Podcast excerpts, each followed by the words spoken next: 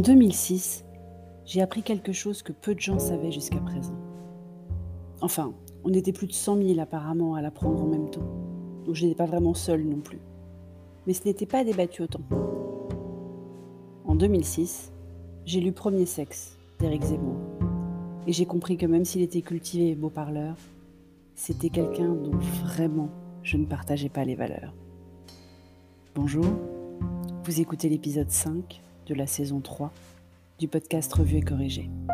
Cet épisode est tiré d'un billet du blog publié le 30 septembre 2021 et s'intitule C'est pas bientôt fini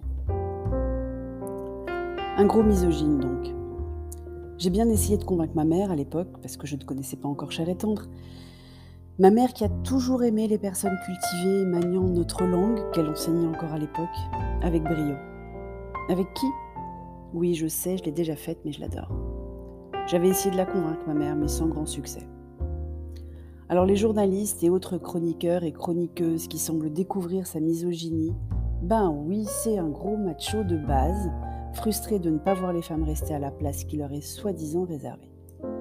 C'est quand même un comble quand on sait ce qu'il reproche à l'islam, dont il embrasse donc sans problème le patriarcat assumé, proclamé, adulé, et des pires, mais sans le rattacher à l'islam, parce que vous comprenez, lui, il est assimilé, c'est pas pareil. Vous le devinez, je n'ai pas que la misogynie à lui reprocher, et je ne vais pas passer plus de temps sur cette personne qui n'en vaut pas la peine. Parce que le sujet de cette chronique n'est pas en fait la personne de Zemmour, mais ce que son traitement médiatique révèle de notre culture actuelle. J'ai déjà eu l'occasion de vous parler dans ce podcast et dans les pages de mon blog de la polarisation extrême que vit notre société. Les nuances de gris n'existent plus. Les doutes, encore moins. On affirme, on pérore, on combat, on s'insurge. Bref, on est pour ou contre, tout le temps. C'est épuisant. Et comme on vit aussi à une époque où notre attention semble n'être retenue que quelques secondes, et où les médias sollicitant cette attention sont démultipliés, bien on en arrive à des phrases chocs, des chroniques insipides, des rabâchages incessants. Si nous pouvons parfois être victimes du FOMO, vous savez, le fear of missing out, la peur de rater quelque chose, ce n'est sans doute rien à côté du FOMO des rédac chefs des chaînes info, je crois. Alors les médias poussent le truc à l'extrême. Ils posent la question à tous leurs invités. Le mec, il est essayiste, si on veut auteur, cultivé certes, même pas candidat pour de vrai, et il occupe tout le terrain. Pire, quand les médias ne parlent pas de lui avec les représentants politiques, candidats ou pas, ils parlent des sujets qu'il a mis au centre de la table. Il n'a pas besoin de se présenter. Je suis pas sûre qu'il en ait envie d'ailleurs, il a trop à perdre et rien à gagner. Mais il a déjà gagné et il a été bien aidé. Même ce podcast devient politique à cause de lui. C'est dire je n'avais pas parlé politique depuis la gifle de Macron. Alors oui, ça m'énerve. Ça m'énerve que Petit Homme sache qui il est.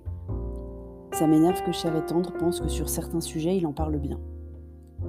Ça m'énerve qu'on résume une campagne à peine démarrée à des propos racistes, sexistes et à la limite du révisionnisme, parce que les médias ont joué les moutons et pas fait leur métier. Ça m'énerve que ce soit le sujet de toutes les chroniques, même celle d'Alison Wheeler hier soir.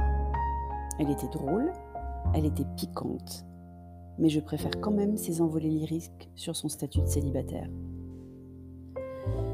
Oui, j'ai écrit ce billet tard hier soir, après Alison Wheeler donc. Alison Wheeler, c'est ma petite joie du mercredi soir.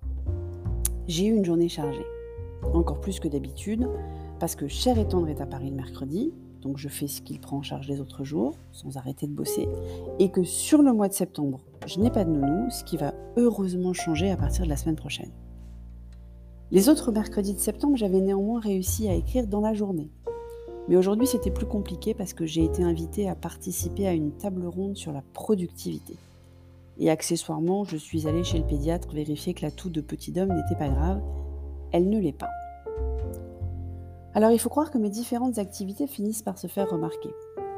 Que le fait de jongler euh, conseil, mentorat, administration d'entreprise, podcast, newsletter et vie de famille n'est pas si évident pour tout le monde. Je vous aurais bien mis le replay de cette table ronde sur la productivité, mais je ne l'ai pas encore reçu. Donc s'il arrive, je le partagerai sur mes réseaux sociaux. Merci encore à Race Venture de leur invitation. J'étais très honorée et j'ai rencontré des co-intervenants super chouettes. Donc l'un, Jérémy, qui produit un podcast que je vais aller de ce pas écouter, Neuroperformer. Ça a l'air top. Et je vous mettrai le lien dans les notes d'épisode. Alors vous savez quoi?